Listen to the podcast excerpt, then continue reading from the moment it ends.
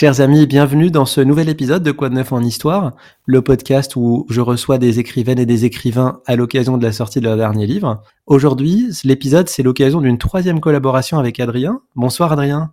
Bonsoir Hassan. Donc Adrien de Mémoire d'Adrien. Je rappelle que tu mènes ce projet littéraire depuis euh, un peu plus d'un an maintenant. Initialement, c'était un blog, ensuite c'était un compte Twitter, une chaîne YouTube, et tout récemment, tu viens de le décliner sous, sous le format d'un podcast avec un premier épisode qui est sorti, et j'invite tout le monde à le découvrir. Aujourd'hui, on reçoit ensemble Marie Moutier-Bitan. Bonsoir Marie. Bonsoir. Marie, vous êtes docteur en histoire contemporaine à l'école des hautes études en sciences sociales. Actuellement, vous êtes chercheuse postdoctorale au CERSEC, le centre d'études des mondes russes, caucasiens et centre européen, un laboratoire qui est associé au CNRS. Et on a la chance de vous recevoir aujourd'hui pour votre dernier livre que je vais laisser Adrien présenter. Bonsoir Marie, effectivement, nous sommes ravis de, vous recevoir.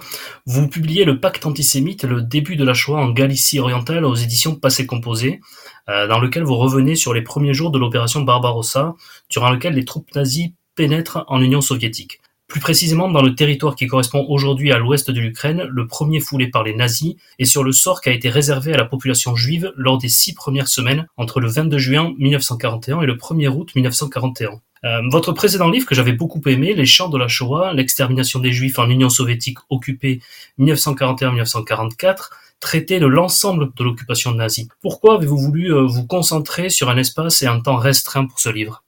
Eh bien, tout simplement, la question qui m'habitait était de savoir comment des individus et des groupes pouvaient basculer du jour au lendemain et devenir des tueurs et en plus tuer leurs voisins. Et pour étudier ces comportements, il me fallait une étude assez resserrée dans une, euh, une étude régionale avec euh, les outils de la micro-histoire. Et c'est pour ça que j'ai choisi ce territoire euh, actuellement en Ukraine de l'Ouest, où j'ai pu constater à travers de nombreux voyages de recherche qu'il y avait eu effectivement un vrai basculement dans l'extermination des Juifs quasiment du jour au lendemain. Et donc j'ai voulu décortiquer tous ces mécanismes pour voir ce qui relevait d'un antisémitisme profond, enraciné dans l'histoire de ce territoire et de ces sociétés, mais aussi euh, comment la politique exterminatrice nazie s'est superposée à ces tensions d'avant-guerre euh, très présentes. Je voulais euh, d'abord revenir, Marie, sur les recherches que vous avez effectuées sur le terrain, parce que bien sûr, il y a un, gros travail sur les archives qui sont morcelées euh, entre différents pays de la région, Israël, les États-Unis, et ça vous a permis parfois minutieusement de, de reconstituer les séquences d'événements, de tenter d'identifier les acteurs, mais vous avez aussi été sur le terrain pendant dix ans en Europe de l'Est. Dans quel cadre vous avez mené ces missions? Enfin, quels étaient les objectifs et comment elles se sont déroulées? Pendant dix ans, j'ai été chercheuse au sein de l'association Yahad C'est une association créée en 2004 et qui est présidée par le prêtre catholique, euh, le père Patrick Desbois. La mission de l'association était justement de se rendre dans les territoires de l'Est, hein, d'Europe de l'Est, pour interroger les témoins de l'extermination des Juifs sur ces territoires, parce qu'en fait, on s'est rendu compte très rapidement que toutes les étapes de la Shoah pour ces juifs euh, des territoires soviétiques avaient eu lieu dans leur, dans leur village. C'est-à-dire leur arrestation, leur emprisonnement et leur exécution. Et donc, il y avait vraiment un travail à faire autour de ces anciens voisins des juifs qui avaient assisté à tous ces massacres.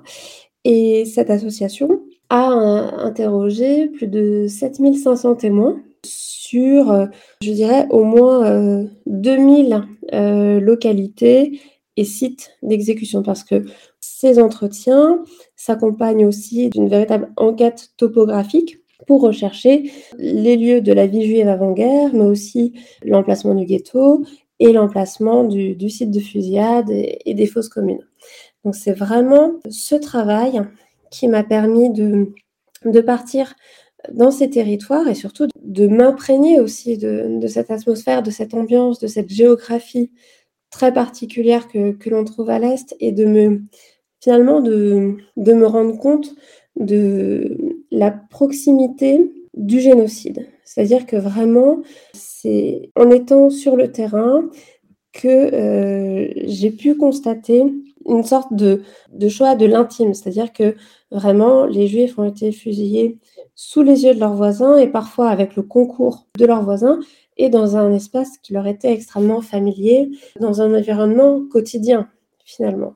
Vous dites, et, c'est vrai que c'est dans votre précédent ouvrage également que c'était le cas, qu'il y a cette, cette force, cette plus-value dans vos ouvrages, c'est cette capacité à aller témoigner euh, sur le terrain, à aller recueillir des témoignages sur le terrain.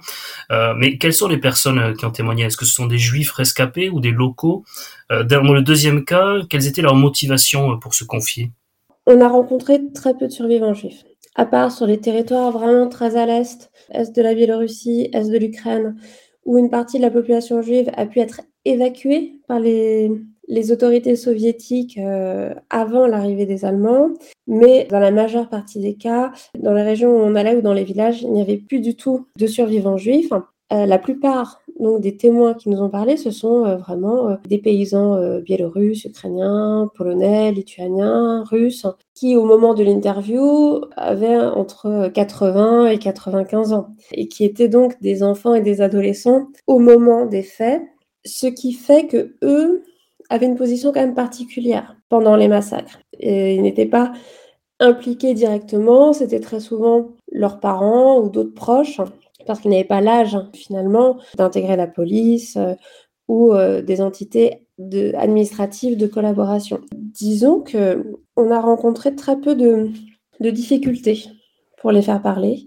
En tout cas, ceux qui nous ont parlé étaient très contents de pouvoir témoigner, de, voir qu'on s'intéressait à leur histoire, à l'histoire de leur village et même à l'histoire de leurs voisins juifs dont ils avaient retenu encore le prénom, notamment le prénom du commerçant ou de leurs anciens camarades juifs de l'école. Alors, tous n'étaient pas, euh, comment dire, tous n'étaient pas empathiques vis-à-vis du, du, destin des juifs, mais néanmoins, il y avait vraiment cette volonté de, de parler. Enfin, il faut se rendre compte qu'on est quand même sur des territoires très pauvres encore et, et le fait de faire attention à ce que disent ces personnes âgées, ça les flatte énormément. Ils, sont, ils se sentent reconnus aussi. Vous voyez, ce sont des personnes qui, la plupart du temps, vivent isolées et dans la pauvreté. ils sont très heureux de voir débarquer une équipe de, de jeunes chercheurs qui s'intéressent à ce qu'ils ont vu et à ce qu'ils ont vécu sous l'occupation allemande. Adrien l'a rappelé, les événements euh, euh, auxquels vous faites référence euh, se sont déroulés les premières semaines de l'invasion allemande, donc en juin et juillet 1941. Est-ce que vous pouvez nous rappeler brièvement comment se sont déroulés les premiers jours, c'est-à-dire le nombre de soldats allemands engagés, les différents corps, c'est parce qu'il y avait de l'armée régulière et des unités spéciales, et puis leur progression territoriale? Oui, alors il y a plus de 3 millions de soldats allemands qui sont lancé à l'assaut de l'Union soviétique le 22 juin 1941, jour de l'opération Barbarossa. Les soldats allemands, mais aussi accompagnés d'armées alliées comme les Roumains, les Hongrois ou encore les, les Slovaques. Derrière ces corps d'armée de la Wehrmacht, il y a ce qu'on appelle les Einsatzgruppen, au nombre de quatre, composés au total d'environ 3000 hommes, qui, eux, sont chargés d'éliminer les opposants les plus dangereux directement derrière le front. Et de manière quasiment immédiate et brutale, ce sont principalement les juifs qui vont être ciblés par ces toutes premières exécutions menées par les Einsatzgruppen, qui sont en plus pilotées de manière très directe par euh, Heinrich Himmler et Reinhard Heydrich, qui sont eux aussi sur les territoires de l'Est au moment de l'opération Barbarossa, qui consultent les rapports journaliers et qui incitent les chefs des Einsatzgruppen à intensifier les fusillades contre les juifs. Et la plupart de ces fusillades vont se diriger vers les, hommes juifs des, des bourgades et très vite, au cours de l'été 41, vont intégrer également des femmes et des enfants juifs. Mais disons que dans les tout premiers jours de l'opération Barbarossa, plus de 90% des victimes civiles exécutées soit par la Wehrmacht, soit par les Einsatzgruppen sont des juifs. Oui, vous montrez que les juifs sont d'emblée ciblés. À, quel point ces actions contre eux sont planifiées en amont? Eh bien, il y a des réunions qui ont lieu pour préparer l'opération Barbarossa, et notamment le 16 juin 1941, Reinhard Heydrich convoque les chefs des Einsatzgruppen et à ce moment-là, leur donne des ordres dans lesquels il est stipulé que ces Einsatzgruppen doivent provoquer des pogroms contre la population juive et les éléments communistes ou bolcheviques, comme ils disent, mais faire en sorte que on ne puisse pas remonter jusqu'à eux. Il faut faire croire à des, des sortes de mouvements populaires de la population locale libérée du joug judéo-bolchevique qui se venge très naturellement euh, des juifs et des communistes. Il y a, au vu des événements qui se passent juste après le 22 juin 1941, déjà la mise en place d'une politique d'extermination des juifs des territoires soviétiques. Ça, c'est quelque chose qui est extrêmement clair. Et c'est une idée que et les Einsatzgruppen et la Wehrmacht ont intégré déjà dès le 22 juin 1941 quand ils franchissent la ligne de démarcation de la zone administration soviétique. En fait, vous postulez dans, votre ouvrage que deux mécanismes euh, expliquent les violences. Euh, le premier, c'est une, espèce de cadre légal qui est créé par les Allemands pour permettre la mise en œuvre des violences. Il s'affiche, vous le dites, en, victime et c'est en représailles que des violences sont permises. Et c'est une sorte de permis de tuer, en somme, qui est euh, autorisé par les Allemands. Est-ce qu'il y avait un cadre de, ce permis de tuer? Est-ce qu'il était écrit ou est-ce que c'était juste oral que les consignes étaient mentionnées? Alors, à notre connaissance, il n'y a pas d'ordre écrit, mais il faut se rendre compte que les ordres les plus délicats ont été oraux, et s'ils ont été écrits, ils ont été bien entendu détruits le plus rapidement possible. Cela dit, on a quand même gardé deux lettres d'Heydrich qui sont extrêmement claires sur, sur le fait que les juifs doivent être visés par ces pogroms. Mais pour revenir sur ce permis de tuer, c'est quand même un élément extrêmement étrange de constater que, comme on a le droit de tuer les juifs, eh bien, effectivement, les groupes et individus se mettent à tuer les juifs. Et ce permis de tuer les juifs est vraiment le dénominateur commun à la fois des, armées qui envahissent l'Union soviétique, mais aussi intégré par la population locale qui comprend immédiatement que les juifs sont dépourvus de tout droit et que dans un laps de temps, en général entre 24 et 48 heures, ils ont tous les droits contre les juifs, y compris le permis de les tuer. Ça concerne aussi des soldats, euh, comme, je, comme je le montre dans le livre, aussi des soldats slovaques, des soldats roumains, des soldats hongrois, évidemment des soldats allemands. Et c'est quand même très inquiétant de voir qu'à partir du moment où une sorte de cadre législatif est posé, les personnes ciblées sont complètement démunis et peuvent être vraiment les cibles de, euh, de la folie meurtrière, du pillage, euh, du viol, etc. Le second élément, euh, Marie, vous l'avez dit, donc l'élément essentiel, c'est le contexte local, avec un fort ressentiment de la population non juive à l'égard de ses voisins. Et le pacte antisémite, le titre du livre, c'est celui scellé donc entre les nazis et la population locale non juive. Et ça, c'est une vraie différence par rapport au reste de la Shoah, où les juifs sont déportés avant d'être exécutés. Là, ça se fait sur place. En fait, c'est une affaire de voisins. Tout à fait. Et là, j'ai pris le cas de la Galicie orientale, mais c'est ce qui se passe sur euh, l'ensemble du territoire soviétique occupé. C'est-à-dire que ce sont les bourreaux qui viennent aux victimes, qui se déplacent les Einsatzgruppen, mais aussi les bataillons de police, les, unités de la Waffen-SS, sont extrêmement mobiles et vont d'une bourgade à l'autre euh, pour tuer une partie, voire la totalité de la population juive. Mais cette mobilité, elle n'est possible que parce qu'ils ont des appuis locaux. Et ces appuis, ce sont non seulement la milice locale qui deviendra la police locale instituée avec le maire et toute l'équipe municipale, mais aussi un appui logistique de la part de simples civils qui vont être réquisitionnés pour creuser les fosses, pour combler les fosses après les fusillades, mais aussi pour convoyer les victimes jusqu'au site de l'exécution, pour trier les biens, pour euh, vider les ghettos de leurs meubles, mais aussi pour euh, cuisiner pour les tireurs, par exemple. Il y a toutes sortes de réquisitions qui sont ainsi mises en place et qui permettent la création de sites de fusillade éphémères sur le territoire de la commune. Et quand les Allemands arrivent, tout est prêt finalement. Et ça, ce soutien local est indispensable pour les Allemands parce que sans ce soutien, ils n'auraient pas pu se déployer, leur politique d'extermination des Juifs sur un territoire aussi vaste et de manière aussi brutale. Oui, et dans cette chaîne des responsabilités, parfois on a eu tendance à écarter euh, la responsabilité dans, dans, cette, dans ce massacre euh, des, des populations locales. Or, votre livre montre bien qu'ils ont également euh, leur responsabilité due à un ancien ressentiment, un ressentiment, un sentiment vis-à-vis des populations juives. Et vous expliquez très bien dans votre première partie, en exposant la situation même bien avant la Seconde Guerre mondiale, qu'est-ce qui fait, qu'est-ce qui explique ce ressentiment, ces sentiments? Est-ce que vous pouvez nous les expliquer un petit peu? Et à quand remonte vraiment ce, sentiment?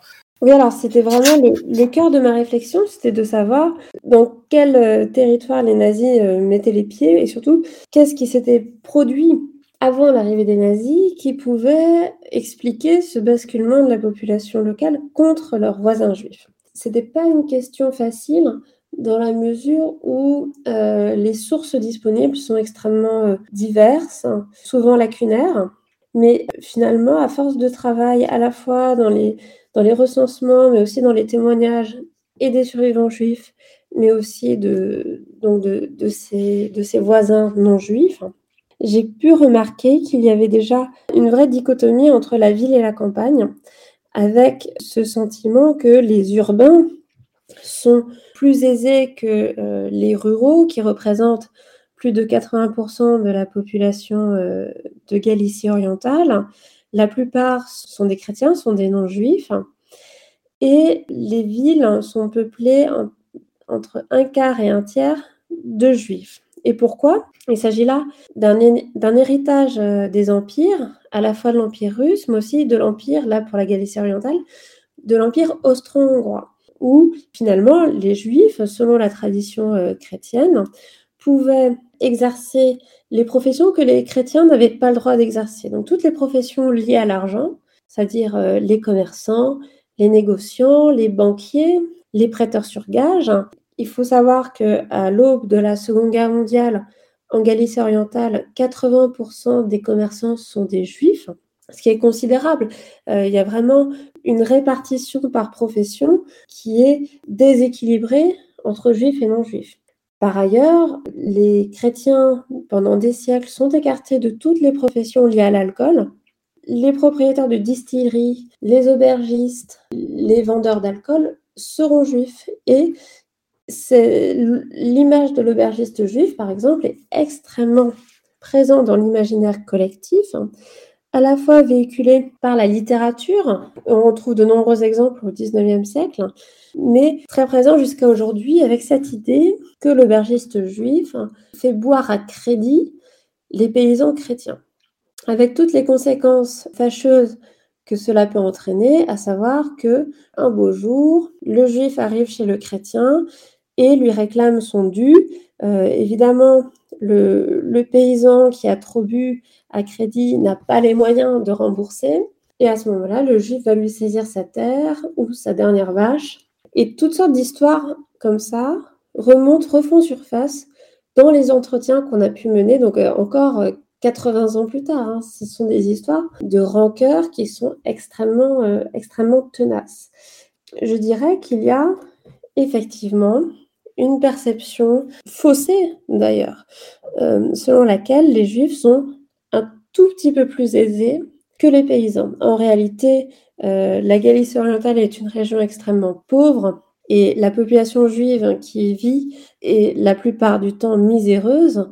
Et c'est pour ça que par centaines de milliers, euh, ils ont quitté la Galicie orientale avant la Première Guerre mondiale pour tenter leur, euh, leur chance ailleurs. C'est une terre de départ, c'est une marche d'empire euh, extrêmement défavorisée, rurale, sans industrie. Toutes ces rancœurs accumulées, ces rancœurs socio-économiques, qui reposent sur des représentations en somme assez biaisées, vont ressurgir au moment des années 30 avec la montée du nationalisme ukrainien qui va prôner une Ukraine indépendante, c'est-à-dire sans les Juifs, mais aussi sans les Polonais.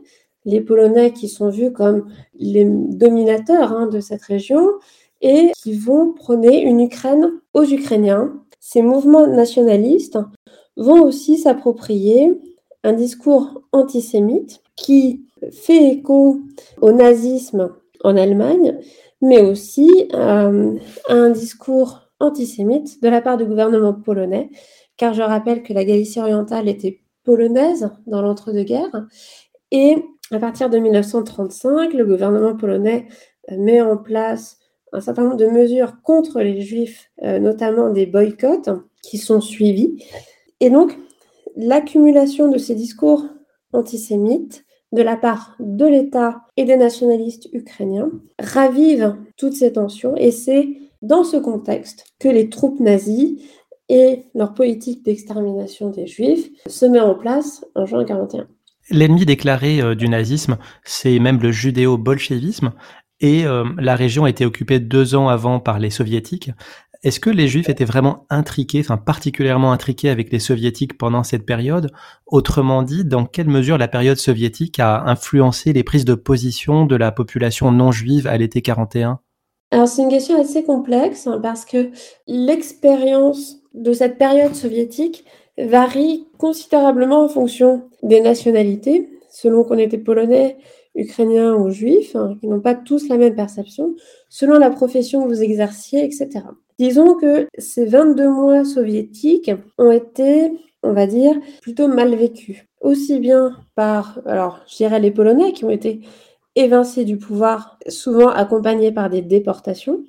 Ce sont eux qui majoritairement sont euh, réprimés et déportés. De la part des Ukrainiens, parce que le nationalisme ukrainien va être interdit par les soviétiques, et euh, les juifs, parce qu'ils vont souffrir euh, considérablement de la nationalisation de leur commerce et de leurs petites entreprises. Néanmoins, la période soviétique termine la, politique des quotas qui avait cours sous la Pologne. C'est-à-dire que les Juifs se voyaient enfin ouvrir les portes de l'administration. À la place des Polonais, des employés polonais, on, croise désormais des fonctionnaires soviétiques qui sont d'origine ukrainienne ou d'origine juive. Et ça, c'est une grande nouveauté. C'est là, je pense, un des atouts du régime soviétique, c'est que au niveau individuel, il y avait une possibilité pour participer un tant soit peu au pouvoir, pour, euh, disons, avoir une meilleure vie. Et c'était le cas pour un certain nombre de juifs qui, eux, avaient l'instruction pour le faire.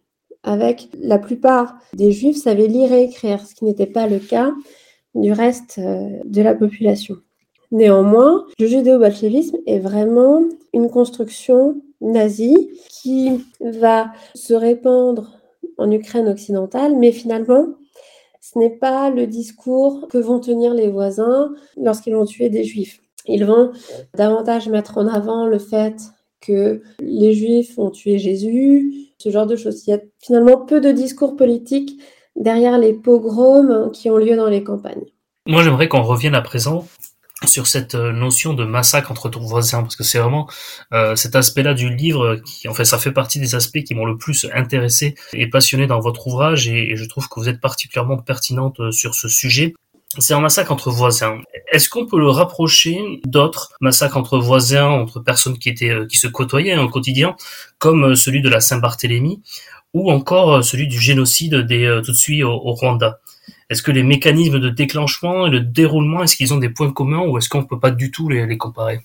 Si, je pense que ce sont des comparaisons intéressantes parce qu'on touche là vraiment une question anthropologique, même si évidemment les contextes historiques et géographiques sont extrêmement différents, mais on observe des mécanismes, des mécanismes similaires.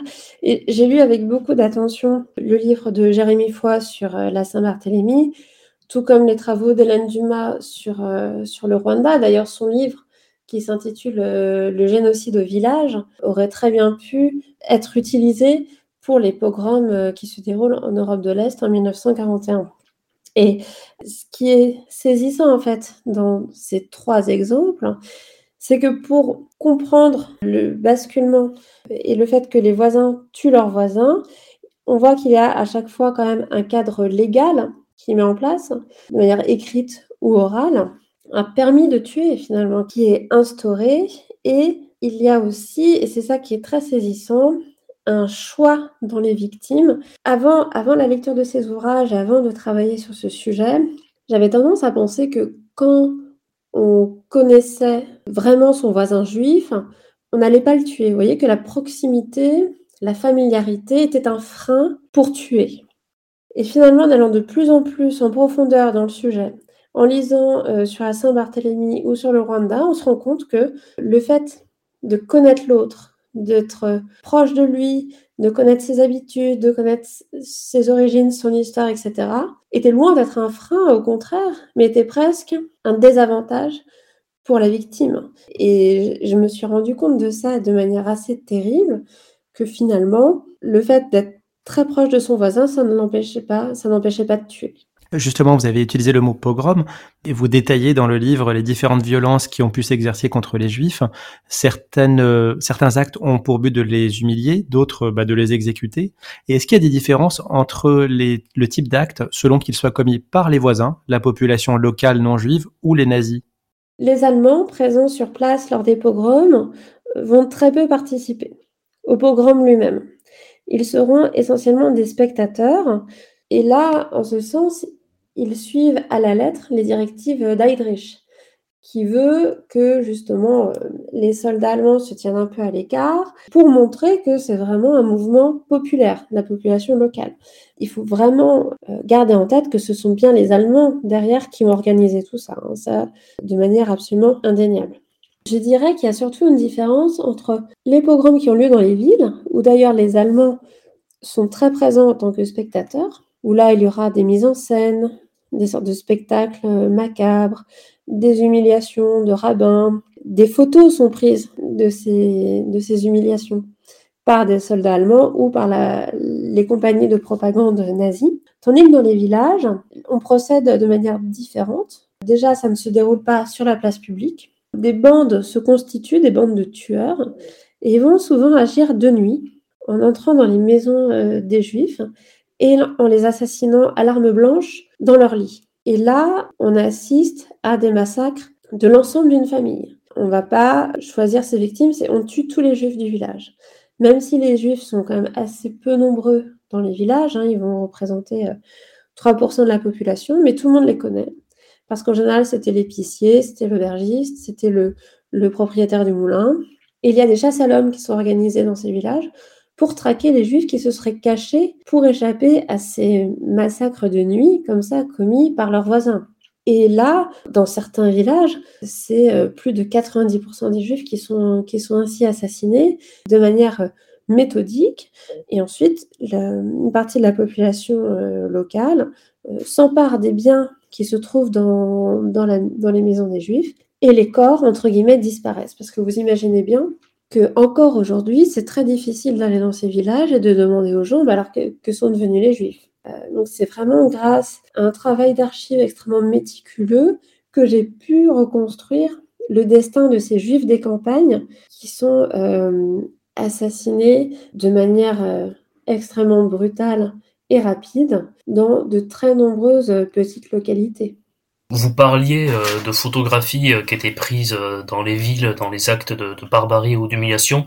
C'est l'occasion pour moi juste de faire une petite parenthèse et de souligner que l'une des forces de l'ouvrage est l'iconographie très importante et très marquante et, vraiment qui illustre parfaitement votre texte. Donc je tenais à, souligner cette grande qualité dans, l'ouvrage en question parce que c'est pas tout le temps le cas que dans un ouvrage historique, au fur et à mesure du texte, on ait une, une iconographie aussi pertinente et, et qui colle autant euh, à ce qu'on est en train de lire. Donc c'était, je trouve, quelque chose qui était très important dans, ce qu'on lisait parce que les, photos étaient plus que parlantes dans les actes d'humiliation, vous parliez également des actes d'humiliation envers les rabbins.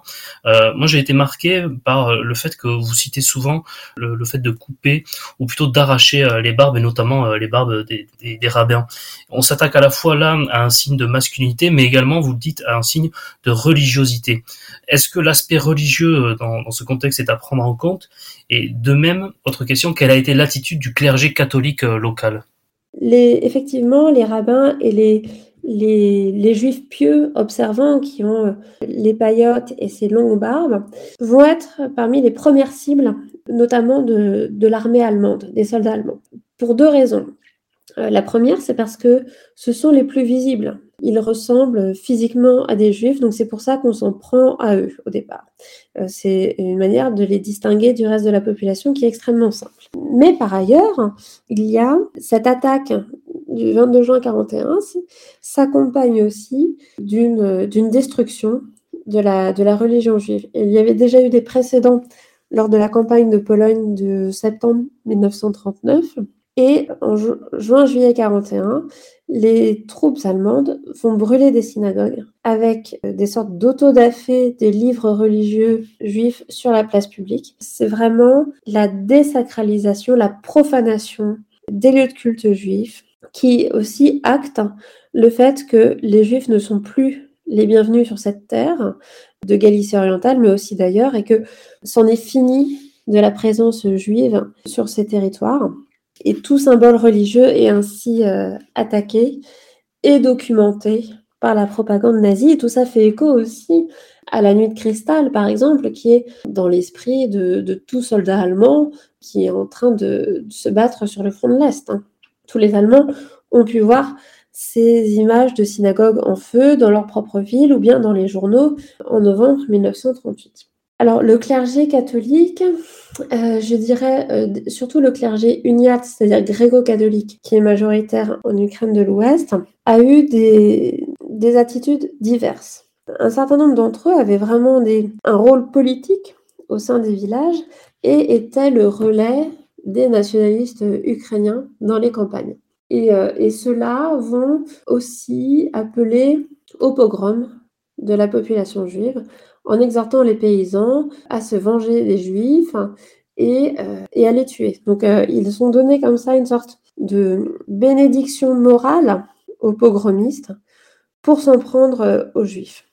Néanmoins, certains prêtres gréco-catholiques ont choisi, au contraire, de stopper les pogroms, du moins de les éviter, de les interdire dans leur, euh, dans leur ville ou village. Et ce qui est assez frappant, c'est que quasiment à chaque fois quand un prêtre s'est opposé à un pogrom, le pogrom n'a pas eu lieu. C'est-à-dire qu'à ça veut dire qu'à cette période, vraiment de juin-juillet 41, les civils sont vraiment dotés d'une très grande liberté. Personne n'est obligé de participer. Et on voit même que quand il y a une voix qui s'élève, une voix voilà, d'un leader local qui s'élève pour dire non, on ne tue pas les juifs, eh bien personne ne tue les juifs. Ça revient à cette idée de permis de tuer, vous voyez, c'est que quand le prêtre ne donne pas ce permis de tuer, le reste de la population le suit. Donc c'est vraiment euh, des attitudes très ambivalentes de la part du clergé, mais qui sont, je pense, extrêmement, euh, extrêmement intéressantes et qui euh, montrent bien que ces violences ont été permises parce qu'on leur a donné un cadre légal et moral. Et quand ce cadre n'est pas complet, il n'y a pas de violence. Oui, c'est très intéressant et ce que vous dites là revient à ce dont je parlais tout à l'heure, c'est-à-dire cette fameuse chaîne de responsabilité qui n'est pas unique et qui est assez euh, complète. Autre euh, élément et autre rôle dans cette euh, chaîne de responsabilité, il y a eu le rôle des nationalistes ukrainiens auxquels vous consacrez également quelques pages très intéressantes. Donc l'organisation des nationalistes ukrainiennes, LUN, si je prononce bien, dirigée par Stepan Bandera, et dans sa lutte contre les Polonais et contre l'Union soviétique pour l'indépendance de l'Ukraine, LUN va faire un rapprochement stratégique ainsi que idéologique avec les nazis, c'est-à-dire que pour obtenir et pour faciliter euh, l'obtention de l'indépendance de l'Ukraine qui leur est promise euh, par les nazis euh, par le premier temps, ils vont participer et ils vont organiser et piloter le massacre également des juifs au niveau local et, vous l'expliquez très bien. Mais en fait, ce que vous dites, c'est que Hitler n'avait absolument aucune intention d'accorder l'indépendance à l'Ukraine. Et le 30 juin 1941, Bandera proclame la déclaration d'indépendance de l'Ukraine dans la ville de Lviv mais il est aussitôt arrêté le 5 juillet, puis plus tard, en janvier 42, envoyé au camp euh, Sachsenhausen. Donc très vite, leur rêve d'indépendance, il s'envole. Est-ce que ça, ça va modifier leur attitude dans le massacre des Juifs et quel va être ensuite leur, leur comportement à la suite de ce rêve euh, qui s'écroule pour eux? Alors, quand les, nationalistes ukrainiens se rendent compte que cette indépendance de l'Ukraine euh, n'aurait pas lieu par les nazis, que euh, ce n'avait été qu'un leurre euh, de la part d'Hitler, malheureusement, il est, il est trop tard concernant leur participation à la Shoah. C'est-à-dire qu'ils sont déjà impliqués dans cette histoire, ils sont déjà mouillés, ils ont déjà les mains, euh, les mains sales, entre guillemets. Et donc, la plupart des maires qui ont été nommés dès la fin juin 41 et qui sont la plupart issus des rangs des nationalistes ukrainiens reste au pouvoir durant toute l'occupation allemande, quasiment. C'est quelque chose que l'on observe un peu partout en Galicie orientale. Néanmoins, euh, va s'organiser pour mener ses propres combats, toujours dans la perspective d'une Ukraine indépendante, avec la création par exemple de l'UPA, qui est la branche armée euh, de Loun. Et Loun et l'UPA euh, vont mener des actions à la fois contre, euh, contre l'occupant nazi, mais aussi et surtout contre les populations polonaises et de Galicie orientale et de Volhynie. Et ces combats vont durer jusqu'à même euh, après la libération de ces territoires par les soviétiques et ils vont également aussi s'en prendre aux soviétiques. Ils sont toujours dans cette, euh, dans cette visée d'Ukraine indépendante. Il fait aucun doute que l'UN de Stepan Bandera a été extrêmement impliqué dans l'extermination euh, des Juifs et des Polonais de ces régions, notamment aussi à travers euh, des compagnies comme la division SS euh, Galician, euh, qui a recruté bon nombre de jeunes Ukrainiens en Galicie orientale et qui est responsable de larges massacres de villages polonais. Je fais juste un petit aparté. Vous venez de parler des euh, nationalistes ukrainiens et euh, depuis un an, Vladimir Poutine fait euh, plusieurs fois référence aux prétendus néo-nazis en Ukraine. C'est à cet épisode qu'il fait référence, l'alliance entre les nationalistes ukrainiens et le massacre des Juifs alors, tous les discours de, de, Poutine concernant cette période sont prendre, à prendre avec énormément de, de pincettes, voire de, Disons que Poutine simplement instrumentalise l'histoire selon ses propres, euh, ses propres visées politiques et guerrières. Il ne faut pas essayer de chercher derrière ce qu'il raconte une, quelconque vérité historique. Je dirais que ces nationalistes euh, ukrainiens, évidemment, ont participé à la Shoah et l'entretien de leur mémoire au rang de héros ukrainiens pose problème, euh, mais que c'est un problème qui malheureusement est commun à de très nombreux pays d'Europe de l'Est qui sont confrontés à un conflit de mémoire entre l'occupation soviétique qui va suivre euh, et euh, en même temps la mémoire de la Shoah, c'est-à-dire que la plupart de leurs combattants nationalistes contre le régime soviétique ont été également des collaborateurs des nazis et des assassins de juifs. Donc ça, c'est quand même toute une, euh, toute une politique de mémoire à revoir dans tous ces pays. Et par ailleurs, euh, je dirais aussi que où que les nazis aient été en Europe de l'Est, soit en Ukraine, en Russie, en Biélorussie, dans les pays baltes ou en Moldavie, ils n'ont nulle part jamais eu le moindre souci pour trouver des collaborateurs locaux, pour les épauler dans l'extermination des Juifs. Donc ça, c'est important de le rappeler. Hein. C'est pas ce qui se passe en Galicie orientale n'est pas quelque chose euh, d'unique. Euh, on peut, je pense, reprendre ces mêmes euh, ces mêmes modalités pour la Lituanie ou la Moldavie et d'autres zones sous occupation roumaine, par exemple. Je, je, dirais également que lorsque je me suis rendue dans cette région de Galicie orientale, je n'ai jamais eu aucun problème pour travailler sur la Shoah là-bas que ce soit au niveau des autorités locales euh, ou régionales. On nous a laissé travailler sans aucun problème et en plus avec, euh, avec une partie de l'équipe qui était ukrainienne et qui s'est aussi approprié cette histoire, ainsi que bon nombre d'habitants de ces petits villages, toutes générations confondues, qui étaient aussi intéressés par les résultats de notre travail et euh, d'en apprendre plus finalement sur l'histoire de leur village et sur l'histoire de leurs anciens habitants juifs. Vous écrivez qu'un pogrom, ça dure euh, en général un à deux jours. Est-ce qu'on sait pourquoi ça s'arrête? Je veux dire, est-ce que c'est euh, numérique parce qu'il n'y a plus assez de juifs visibles dans les rues ou les maisons, soit parce qu'ils ont été tués, soit parce qu'ils se sont enfuis, soit parce qu'ils ont été cachés par les voisins, ou est-ce que c'est une raison plus euh, psychologique, c'est-à-dire que au bout d'un certain nombre d'heures, l'entraînement de la foule qui est important dans ces massacres entre voisins n'agit plus, et donc la conscience de sa responsabilité propre individuelle refait surface et fait que les violences s'arrêtent en réalité, ce sont les Allemands qui posent les conditions et qui posent euh, la période du, pogrom. C'est pour ça que ça n'excède pas 24 ou 48 heures. C'est eux qui vont l'énoncer, en réalité. Il est même dit, il y a des rumeurs qui courent dans les villages en disant, voilà, on a une journée pour faire tout ce qu'on veut des Juifs, donc euh, défoulons-nous. C'est comme ça que la rumeur et le massacre circulent dans toute la région.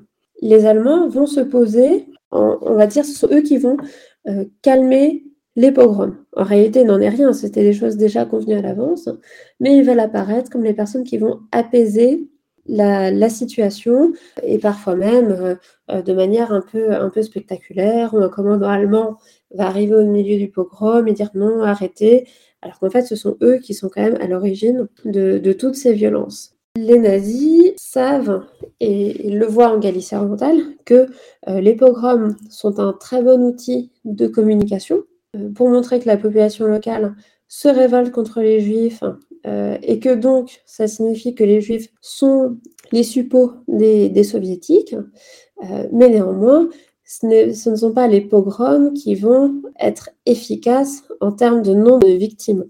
En parallèle de ces pogroms, il y a des exécutions massives qui sont organisées et qui sont en termes euh, d'extermination beaucoup plus efficaces. Et c'est pour ça que les pogroms ont lieu uniquement au tout début de l'invasion nazie, pour des questions aussi de, communication, comme je vous l'ai dit, euh, et que par la suite, l'extermination des Juifs est prise en charge d'un point de vue d'organisation, vraiment, euh, par les Einsatzgruppen, les bataillons de police et les autres unités nazies, bien sûr avec les appuis locaux, mais ce sont les, les troupes nazies qui ont la main. Est-ce qu'on a une idée euh, du bilan de ces massacres euh, entre juin et juillet 41 en, Galicie orientale? Je veux dire, à comparer aux, 2 millions de juifs tués par les Allemands euh, dans toute l'Union soviétique entre 41 et 44 oui, on estime environ 20 000 le nombre de juifs qui ont été tués lors de ces pogroms, disons en trois semaines, entre juin et juillet 1941 en Galicie orientale, ce qui est relativement un pourcentage relativement faible par rapport aux 570 000 juifs qui vivent dans la région. Néanmoins, vous voyez que c'est un événement qui est extrêmement marquant, euh, dont tout le monde parle.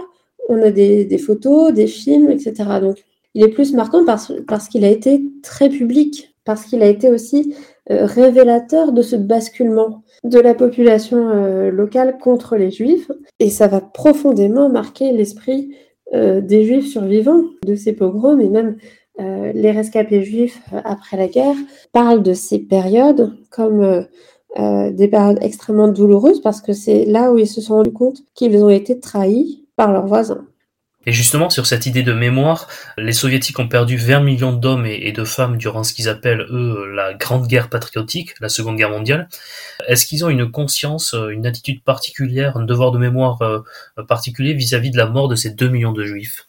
Avant toute la période euh, soviétique, la spécificité de la Shoah a été mise de côté pour inclure les juifs parmi les nombreuses victimes euh, civiles soviétiques. Et c'est ce qu'on retrouve encore dans bon nombre de, mémoriaux, de monuments qui sont posés sur les fosses communes, notamment je pense en, Biélorussie, où il est inscrit, euh, ici repose 200 euh, civils soviétiques assassinés par les envahisseurs germano-fascistes. C'est encore très difficile de mettre en place euh, cette mémoire.